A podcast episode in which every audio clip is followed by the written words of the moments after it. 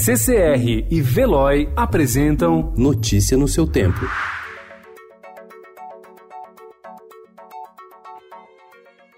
Olá, sejam todos muito bem-vindos. Hoje é sexta-feira, 10 de janeiro de 2020. Eu sou o Cadu Cortez e ao meu lado Adriana Simino. E estes são os principais destaques do jornal O Estado de São Paulo.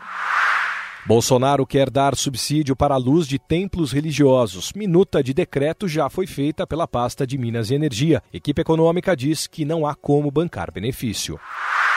Funcionalismo federal articula pressão por reajuste. Estados Unidos e aliados dizem que Irã abateu o avião. Teherã nega. Pega de surpresa, a Rainha Elizabeth ficou enfurecida com a decisão do neto, o príncipe Harry, e da mulher dele, Meghan, de abandonar as funções de alto escalão da família real. Produção industrial cai após três altas. A atual administração municipal de São Paulo, que havia prometido construir 19 piscinões contra enchentes, prevê entregar 13. Menina de 4 anos sobrevive na floresta. Presidente do STF Dias atendeu a pedido da Netflix e derrubou a censura imposta pelo desembargador Benedito Abicair do Rio de Janeiro ao especial A Primeira Tentação de Cristo do grupo Porta dos Fundos.